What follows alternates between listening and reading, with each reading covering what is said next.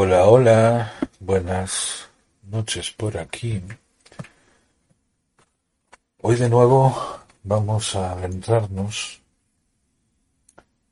en una en una parte que siempre me encanta hablar, pero esta parte la tocaremos al final de esta conferencia. Hablaremos de esa parte de la liberación pero mientras que hablamos de ese tema, que lo dejaré para el final, vamos a tocar este tema, que parte de él he tocado ayer, de este libro, se llama Pensamiento Positivo, ¿Quién manda en tu vida? De Miriam Subiriana y Ramón Ribalta. Vamos a hablar en esta ocasión de liberarse de las influencias y hábitos negativos. Uno de los principios, principales obstáculos para la positividad es el olvido de que en nuestro interior hay una inmensidad, una inmensidad de una fuente de recursos positivos. A causa de este olvido, se busca la felicidad, el amor o la paz en el exterior. Entonces quedamos a merced de los aspectos externos, ya sean las personas, las circunstancias, las posesiones o los ambientes. Como consecuencia, esas cosas o personas de las que dependemos para ser felices ejercen poder sobre nosotros y pueden influir o influenciarnos fácilmente también en sentido negativo como en positivo. Así nos hacemos dependientes. Cuando las cosas externamente van bien, entonces nos sentimos bien. Cuando las cosas van mal, nos trastornamos y perdemos nuestra estabilidad interior. Estas dependencias limitan nuestra capacidad de elegir libremente lo que queremos en nuestras vidas. La razón por la que nos dejamos influir es que nos identificamos con las personas con las que interactuamos, con nuestras posesiones, con nuestro papel o con las circunstancias que nos rodean. En ellas buscamos nuestro sentido de identidad y valor. Pero en realidad, como estudiaremos más adelante, nuestra identidad tiene unas bases separadas de cualquier aspecto externo. La identidad es como nos vemos o experimentamos a nosotros mismos. En cualquier momento, consciente o inconscientemente. Esta imagen de uno mismo o identidad es la influencia más poderosa sobre nuestra autoestima. La influencia, las, las influencias generan dependencias, que nos hacen perder la autoestima. Y, cuando se habla de influencia, podemos ver como una especie de círculo. Y ese círculo comprende lo que es la influencia y de, la influencia pasamos a la dependencia. De la dependencia perdemos nuestra autoestima. Y es un círculo vicioso en el cual muchas veces las personas experimentan. Diferencias y aspectos externos que crean obstáculos o limitan nuestra libertad. Cuando un aspecto externo influye en nuestras reacciones, estamos actuando desde la capa más externa de nuestra conciencia y olvidamos usar nuestros valores y sabidurías internos. Ejemplos. Circunstancias, medio ambiente. Está lloviendo. Estoy triste porque no puedo ir de excursión, con lo que conlleva al pensamiento de frustración. No tuve una educación formal. Nunca podré tener una buena, una buena carrera, con lo que conlleva un pensamiento de resentimiento. Nunca tengo tiempo para mí mismo, Por eso siempre me siento infeliz, a lo que conlleva a un sentimiento y pensamiento de culpabilidad. Mi equipo ha perdido, me siento hundido, lo que conlleva a un pensamiento de abatimiento. Medios de comunicación, informaciones, noticias. Este gobierno nunca debería haber sido elegido. Fijaros en esa palabra, ¿no? Debería haber. Lo que conlleva a un pensamiento de crítica. ¿Escuchaste lo que ese criminal le hizo a esos niños? Lo que conlleva un pensamiento de ira. Posesiones. Hoy no me hables. Me han rayado mi coche y recién comprado, a lo que conlleva un pensamiento de ira. Mi vecina tiene una cocina nueva y yo quiero una igual, a lo que conlleva a un pensamiento de celos y deseos. Alguien se ha llevado mis libros. No me iré hasta que alguien los encuentre. A lo que conlleva un pensamiento de posesividad. Personas. Esa persona es muy inteligente. Mis ideas no servirán de nada. A lo que conlleva a un pensamiento de falta de confianza. No me gusta como es. No iré a la fiesta si él está allí, a lo que conlleva un sentimiento de miedo y desagrado.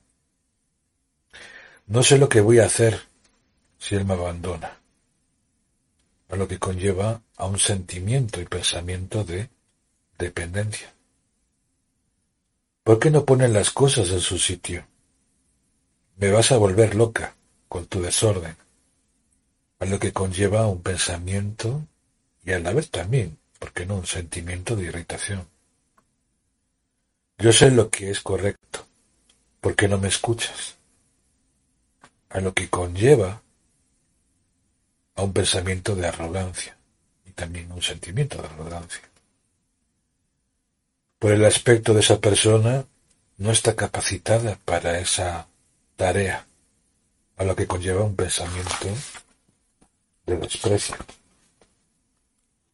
Todos estos aspectos externos conllevan a la pérdida de autoestima y claridad y limitan nuestra libertad, a lo que conlleva a la falta de claridad y la falta de claridad influye en la parte exterior, en la parte que observamos, ¿no?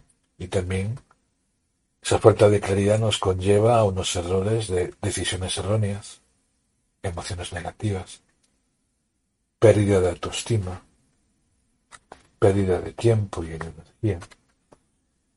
Y las influencias internas nos conlleva a creencias limitadas sobre nosotros mismos y sobre los demás. Valores con los que nos identificamos, miedos, hábitos de la personalidad, condicionamientos, recuerdos. Liberarse de las influencias. A medida que nos vamos concienciando de la capacidad que tenemos para controlar nuestros pensamientos, vamos comprendiendo que podemos escoger cómo pensamos y nos sentimos con respecto a las circunstancias, personas o posesiones que pueden ejercer una influencia sobre nosotros. ¿Cuál es el efecto de tal cambio de perspectiva? En lugar de ser influenciado por las circunstancias, las posesiones o la gente, pasamos a ser nosotros los que, los que influimos sobre las circunstancias, las posesiones o la gente, según nuestras cualidades positivas. Como resultado de esta, nuestra, de esta nueva perspectiva, nuestro estado mental deja de depender de lo que otros dicen o hacen. Y aunque los escuchamos y aceptamos sus consejos, finalmente somos nosotros quienes decidimos y creamos nuestra actitud mental Así comprenderemos que respetando recibimos respeto y confiando en nosotros mismos y confiarán en nosotros. La libertad, ejercitar el poder de elegir. La libertad ha sido a lo largo de la historia, diferentes culturas y, civilizaciones, uno de los valores que el ser humano más afanado en reivindicar y por la cual ha iniciado guerras, revoluciones y rebeliones contra la opresión y las injusticias.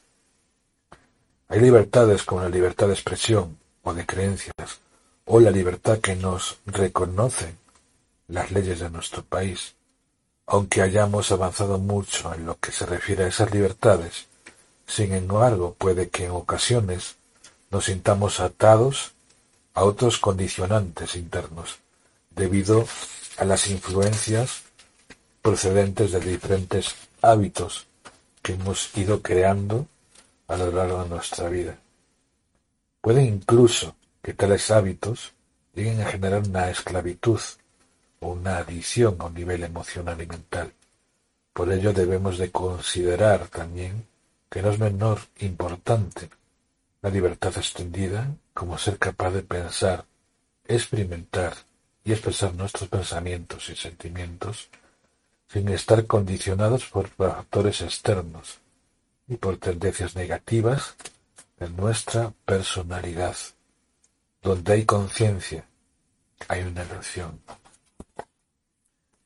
Y antes de, comentaros esa parte de la liberación, quería comentaros algo que, que ayer estaba viendo, ¿no? Yo sé que México está pasando por una de las etapas más complicadas y no le estoy ah, diciendo por temas de gobierno, sino me refiero de cambios a una nueva perspectiva de un país. Sobre todo por ese cambio de conciencia. Ese cambio, como comentaba en esta última frase del libro, donde hay conciencia hay una elección. Y cuando hablamos de conciencia y de elecciones, uno al final de cuentas se da cuenta de que uno puede decidir en lo que está de acuerdo, no en lo que está de acuerdo.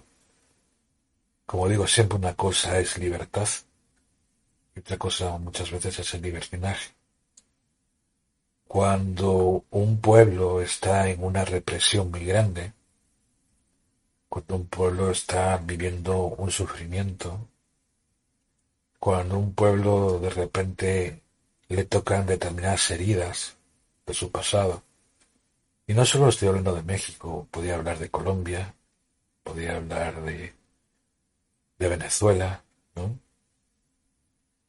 Porque son tantas las experiencias que uno vive y vivencia, sobre todo cuando te conectas con amigos que viven en esos países. Y lo que vemos en televisión, pues obviamente nos puede llegar a afectar a nuestra manera de percibir el mundo. Porque, como digo siempre, nos han implementado tantas ideas, la televisión, los medios de comunicación, que obviamente el miedo vende. La manera con la cual los comunicadores o los periodistas o, la manera que tienen que transmitir una noticia nos invitan muchas veces a mover a un estado de la mente. Cuanto mayor atención tengamos en aquello que vemos, en aquello que percibimos en televisión, mayor es el poder de influencia sobre nosotros o en nuestra vida. Que va a haber guerras, que va a haber desilusiones, que va a haber momentos en los cuales el pueblo se va a revolucionar, lo comentaba en otras conferencias, ¿no? Hay una canción de Maná que dice despierta América, ¿no? Despierta el mundo, despierta Latinoamérica. Latinoamérica está despertando de un sueño muy fuerte. Un sueño que en ocasiones, en el momento que una persona toma conciencia y toma las riendas de su vida, automáticamente tiene que haber un movimiento. Un movimiento de cambio, un movimiento de empoderamiento, un, un movimiento de, de llegar a otros estados, a esos estados donde el poder lo tiene el ser humano. Y cada ser, cada ser humano tiene un poder muy grande. Y no me refiero, y lo estoy llevando a la motivación, sino lo estoy llevando a esa esclavitud que muchas veces nos ponemos a nosotros mismos. Cuando una persona tiene, digamos, como una bola atada a sus, a sus pies, no puede decidir si sigue esa misma bola pesándonos en el pie o simplemente darnos cuenta qué puedo hacer para hacer ese cambio. Dicen que el sufrimiento es opcional. Dicen que el sufrimiento nos invita muchas veces a hacer cambios. Y ahí es donde quiero comentaros el, el tema que muchas veces yo mismo lo he experimentado, ese estado de liberación. Cuando una persona llega a un estado de liberación, un estado en el cual lo consigues meditando, llega un momento que vas a pasar por algo que siempre es fuerte para algunos. Y es algo que tiene que ver con la catarsis emocionales. Pero quería comentaros algo sobre las definiciones que tiene la palabra catarsis para las personas que no saben de lo que estoy hablando. La catarsis es una técnica terapéutica que libera a través de la palabra las ideas o las emociones relegadas al inconsciente por un mecanismo de defensa. También lo podemos definir como una eliminación de la figurativa de emociones especialmente de pena y de miedo. Y si lo vemos desde el punto de vista de la biología, tiene que ver la catarsis con una expulsión de sustancias tóxicas para el organismo. Cuando muchas veces llegamos, y esto lo podemos practicar mucho, para los que alguna vez queréis hacer un experimento, como lo yo lo hago todas las noches, donde yo muchas veces hago mis propias catarsis, no solo para llegar a determinados estados en los cuales una persona necesita liberar para llegar a otro tipo de estado. Sea que durante el día necesitas liberar un movimiento que has vivido durante el día y necesitas sacarlo hacia afuera, expulsar esas emociones hacia afuera. Pero también hay algo muy importante. Cuando queremos vivenciar una catarsis, un estado de liberación, no podemos forzar a nuestro cuerpo. Muchas veces queremos que nuestro cuerpo vivencie determinadas experiencias y estamos muchas veces forzando a nuestro cuerpo a soltar determinadas cosas. Y todo tiene un proceso. Lo mismo, cuando nosotros vamos a una clase de yoga y vamos a hacer hatha yoga, por ejemplo, y si el profesor te dice, no, usted tiene que moverse más o estirar más su cuerpo, mi primer consejo que os doy es que os vayáis de esa clase, porque nadie os puede decir que tenéis que forzar vuestro cuerpo. La flexibilidad, tanto lo que, tiene el cerebro como nuestro cuerpo, es algo que se va trabajando. Es algo que con constancia, con perseverancia, una persona llega a determinados estados. Y no podemos muchas veces forzar nuestro cuerpo a llegar a tener esa flexibilidad sin antes hacer un trabajo interno. Somos cuerpo y mente.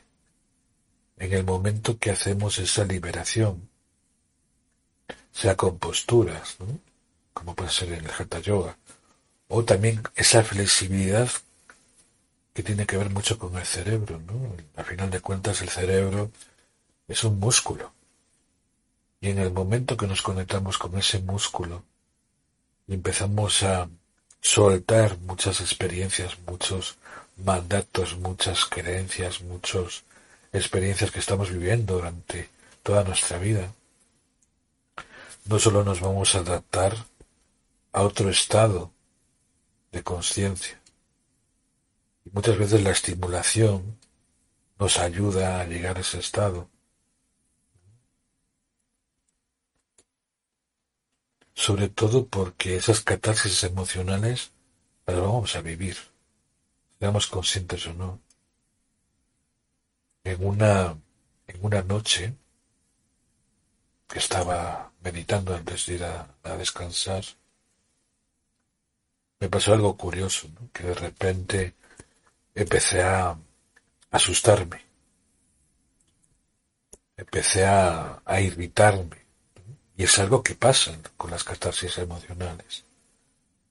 Hay muchas personas que cuando está viviendo una catarsis emocional se pasan días enteros de, de mucho enojo, de mucha irritabilidad, de, de cualquier cosa le afecta. Otras personas sienten eh, ataques de ansiedad. De repente se, se, una persona que está conviviendo en esa ansiedad de la vida muchas veces se incrementa, se, se vuelve de nuevo a, a ser más visible esa ansiedad. ¿no? Otras personas también cuando están viviendo esa catarsis suelen tener una, un sentimiento de tristeza y a la vez de depresión, una depresión que sale de la nada, que de repente uno empieza como a bajar la frecuencia, ¿no? Otras personas que están viviendo la catarsis, de repente tienen unos cambios de humor tremendos. ¿no? Y, en ese, y, si, si, la persona ve la vista hacia atrás, de repente esos, esos cambios de humor no, no los vivía antes. No es que la persona pueda estar en ese estado de bipolaridad que le puede pasar a muchas personas. ¿no? También muchas personas llegan a a ponerse a llorar, ¿no? Aparentemente sin, sin sentirlo, sin vivenciarlo. También muchas personas sienten que han perdido el rumbo de su vida. Muchas veces se acrecienta tanto esa parte de de algo que normalmente ha vivido esa persona, que realmente lo vuelve a vivenciar, a vivencionarse, a vivenciar más bien. Pero también una catarsis puede significar varias cosas. Puede sentir una emoción de liberación o perdón hacia una persona, situación o experiencia o vivencia pasada. Algo también que puede Significar la catarsis es que te reconcilias con tu pasado. ¿Cuántas veces nos queremos eh, hacer un trabajo interno nosotros mismos y darnos cuenta, ¿no?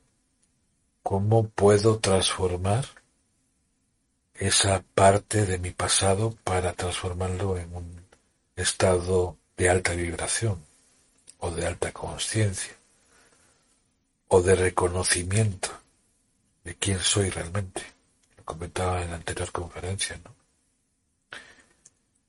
También el, el perdonarte por algo que has vivenciado o has vivido. El dejar ir la autoconcepción, el aceptarte lo que estás viviendo, lo que estás experimentando. Antes quizás no no vivencias ese tipo de experiencias, ¿no? Pero en el momento que pasas por una catarsis, te das cuenta que te estás aceptando, estás recordando quién realmente eres. También en las catarsis, también puede llegar un momento que llegas a aceptar a alguien más. También te ayuda a liberar el amor por alguien. también liberas el amor por ti. ¿Y qué hacer si tú, por ejemplo, experimentas una catarsis en tu vida? Lo primero que tienes que hacer, y esto a lo mejor puede ser algo que dirás, pero ¿cómo es posible que no debes hacer nada? Simplemente no tienes que hacer nada. Aprender a sentirlo. Cuando una persona llega a ese momento de experimentar esa catarsis, no tiene que darse cuenta qué es lo que está viendo. ¿Qué tipo de cosas está experimentando? ¿Qué es lo que estás viendo? ¿Qué, qué tipo de imágenes te vienen a la mente? qué emoción o, emociones no están llegando a tu mente, a tu vida, dónde sientes esas emociones, ¿no? En el momento que empiezas a hacer un trabajo de ti mismo, vas a llegar a un momento en que te vas a conectar tanto que va a llegar un momento que tu conciencia se va a expandir mucho y se va a expandir porque tú mismo quieres que se expanda.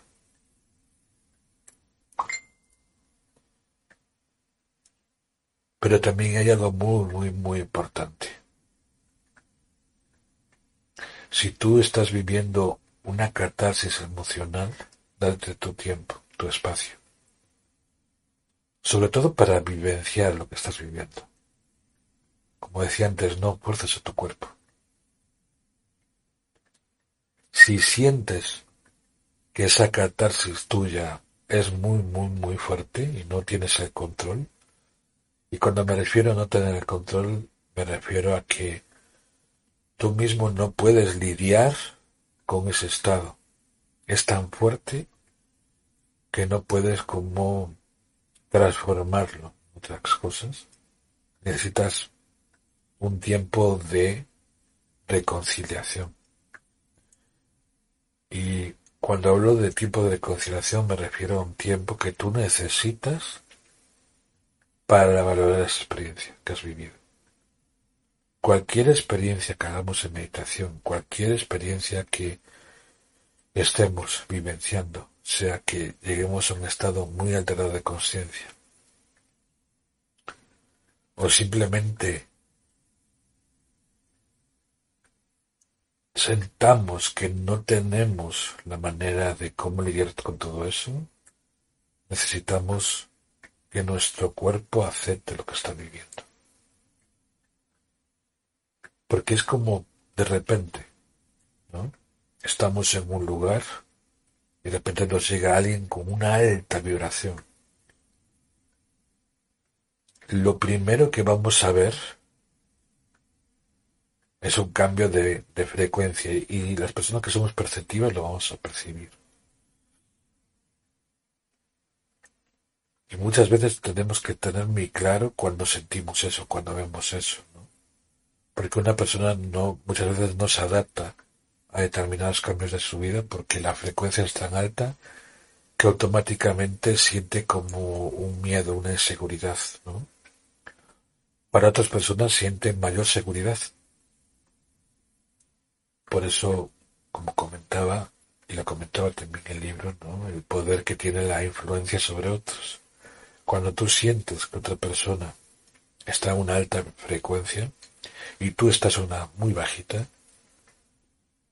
llega un momento que el poder de influencia de la persona que está en una alta frecuencia va a influenciar sobre ti. Y eso también tiene que ver mucho con otro tipo de cosas que vas a ir experimentando con el tiempo, sobre todo para las personas más evolucionadas, personas que hacen ese trabajo interior de ir poquito a poco, ir subiendo escalones en esa parte de la mente, donde poquito a poco vamos teniendo mayor conciencia y mayor receptividad a aquello que observamos, vemos, percibimos y sobre todo a llegar a, un estado, como comentaba antes, con de una percepción muchas veces es tan sensorial, ¿no? Que puedes desde percibir cosas que algún momento no has percibido, de llegar a un momento de mover cosas con tu pensamiento y de transmitir ideas a otros para conectarte con esa experiencia. Bueno, por aquí voy a dejar esta, esta conferencia y siempre invitaros al grupo de Telegram, que os puse el enlace, lo tenéis en la descripción de este vídeo. Y la invitación, como siempre, es a ese experimento que quiero realizar con, con las personas que realmente están, están preparadas para hacer ese cambio. La invitación es que vamos a hacer un experimento de meditación os voy a dejar unos audios en el Telegram para que para que hagamos una reunión de poquitas personas, no quiero que sean muchas, para que vosotros mismos experimentéis eso que yo hace muchos años experimenté. Una experiencia que a mí me ha ayudado a percibir nuevas cosas, a vivenciar nuevas experiencias y, y también a que vosotros mismos descubráis si realmente lo que yo estoy diciendo es algo que, que realmente cierto o no lo es.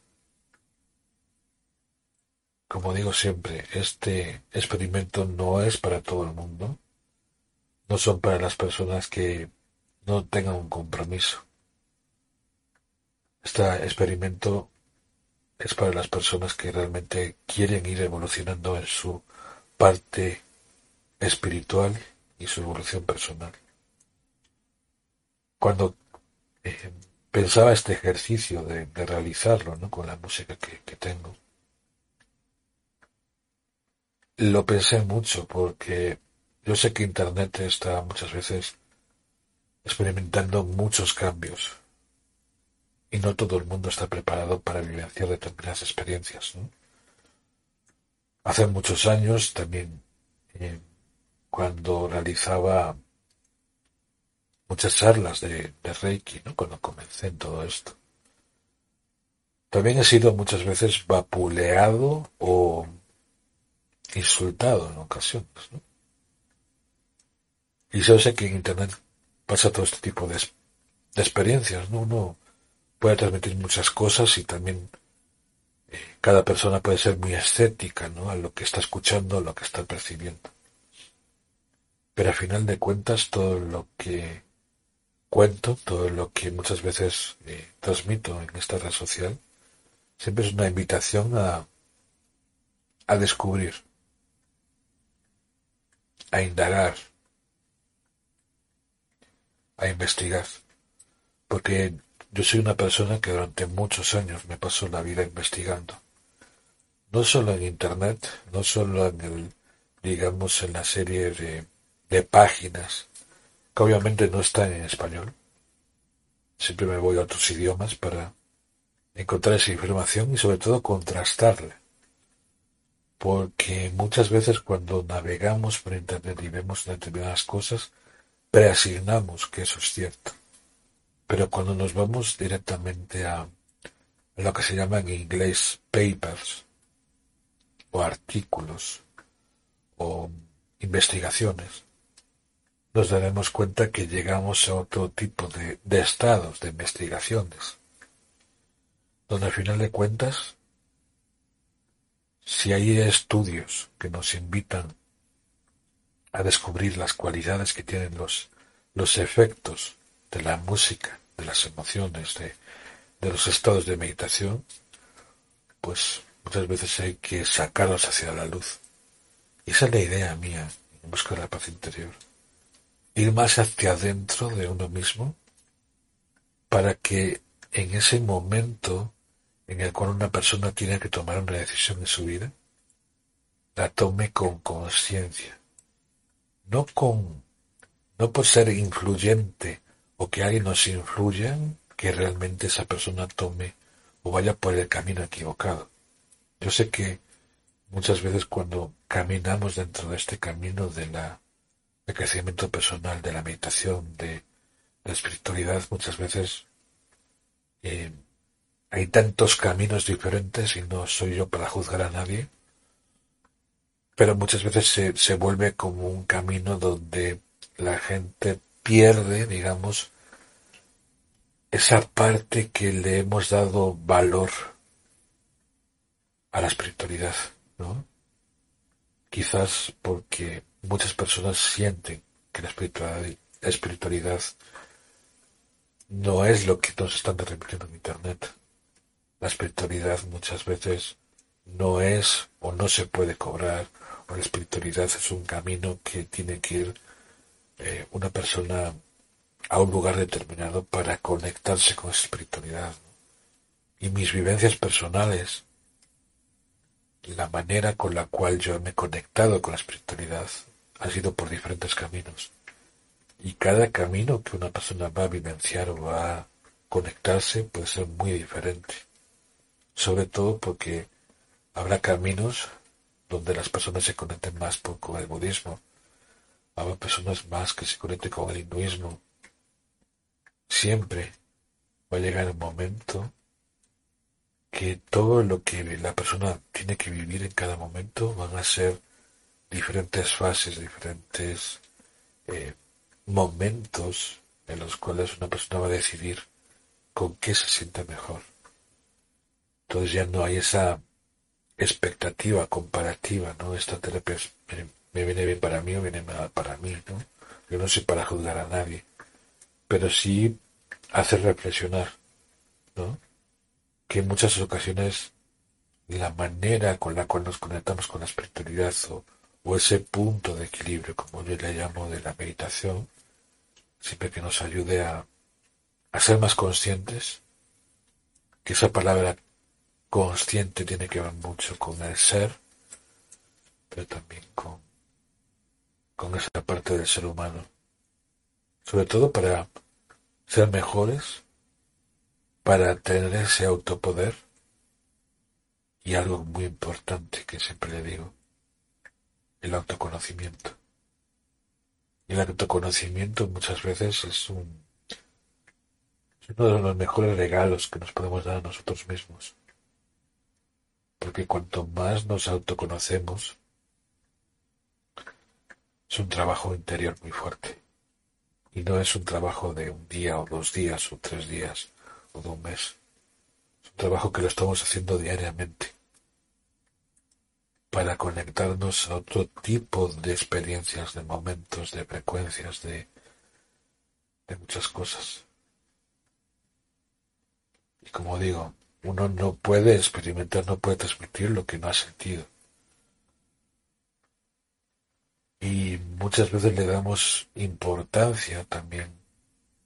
Cuántas personas nos escuchan, cuántas personas nos conectan en ese momento. Y algo que aprendí con el tiempo. Y se lo escuché a un actor en un vídeo en Facebook, ¿no? Cuando hablamos del tiempo, qué valor le damos a las cosas. De repente tenemos un grupo de amigos, ¿no? Y nos dicen, ah, no, mira, me gustaría que tuvieses, que vinieras a tal lugar. Y de repente tienes otro amigo que te dice, ¿por qué no viste tal cosa? ¿no? O ¿por qué no viste esta película. Y este actor decía, no el tiempo. No tenemos tiempo para hacer tantas cosas en nuestra vida. Porque también tenemos un trabajo interno entre nosotros. Llegar a equilibrar muchas veces el tiempo es algo que nos va a costar muchísimo. Porque no tenemos tiempo. No tenemos tiempo para ver esa película que nunca hemos visto. No tenemos tiempo para hacer aquello que nos gusta. Porque también hay otra cosa muy importante, cómo sabemos manejar nuestro tiempo. Cualquiera de las personas que está escuchando este podcast o está escuchando esta transmisión en directo puede estar haciendo otra cosa que escucharme a mí. Pero a lo mejor en este momento las palabras con las que estoy transmitiendo realmente estás haciendo reflexionar, lo está haciendo vivenciar algo. Porque no todo lo que vemos en Internet nos llama la atención. Quizás porque en ese momento nuestra mente, nuestro cuerpo está vivenciando, experimentando otro tipo de sensaciones. El estímulo es algo que nuestra mente necesita para llegar a complementar aquello que le falta en la vida. Pero a veces el tiempo es algo que es importante en nuestra vida. Yo hace muchos años dejé de tener un reloj en, mi brazo. Lo dejé en el momento que trabajaba hace muchos años, kiosco de prensa, y de repente dije, ¿para qué necesito un reloj? Uno cuando llega a vivenciar el aquí el ahora, el momento en el cual transmites una idea, un concepto, no existe un tiempo. Existe una conexión. Porque muchas veces cuando neuroasociamos el tiempo, automáticamente estamos perdiendo algo de nosotros para definir cuánto tiempo vamos a dedicar a tal cosa. ¿no? Y uno muchas veces le cuesta adaptarse al tiempo. Eso no significa que uno no sepa agruparse determinadas horas para dedicarse a aquello que le gusta hacer. Pero ¿qué pasaría si una persona llega a un momento en su vida que dedica tantas horas a lo que le gusta? Entonces no estaría trabajando, estaría disfrutando del proceso. Y eso es algo que me gustaría que vosotros mismos experimentáis. Vivir el proceso. El proceso que muchas veces no nos damos el tiempo y el espacio para ir más hacia adentro. No digo que en ese experimento vaya a haber un cambio tan fuerte que no sepas cómo lidiar, ¿no? Pero el acompañamiento, el escuchar a, otra persona es algo que tiene que ver mucho con, con esa conexión, ¿no? Con esos mastermind que muchas veces podemos realizar cuando nos juntamos un grupo de personas y estamos trabajando por la misma frecuencia. Porque podemos estar conversando con otras personas desde la crítica, desde, ah, no, mira quién hizo tal cosa, o mira qué hizo tal persona, ¿no? Y, desde la evolución humana, de esos mastermind donde un grupo de personas se reúnen en un bien común, puede cambiar mucho la manera de hacer las cosas. Mientras que la otra persona está sufriendo, está sufriendo porque la persona necesita pasar por un proceso también. Pero cuando una persona toma una decisión en su vida, uno puede estar estando en ese momento de represión, de ansiedad, de inseguridad en su vida, pero en el momento que se junta con personas que realmente están comprometidas con algo, los cambios son totalmente efectivos y yo lo he vivido con muchas personas que he conocido durante muchos años. Personas que en su momento no se valoraban a sí mismas. Personas que no tenían esa, inseguridad al hablar. Personas que no se veían bien. Personas que estaban en una relación y de repente cambiaron a otra. Al final todo lo que vamos viviendo en la vida, todos los cambios, nos conlleva, no sé si ser, a ser seres humanos más conscientes, pero sí más reflexivos. Que paséis linda madrugada, linda noche. Gracias por ser, pero sobre todo gracias por estar. Como siempre os invito a, a estar en nuestro grupo de Telegram y también, ¿por qué no?, en esas charlas que que a veces hacemos en Telegram también, para escuchar no solo mi voz, sino vuestras voces.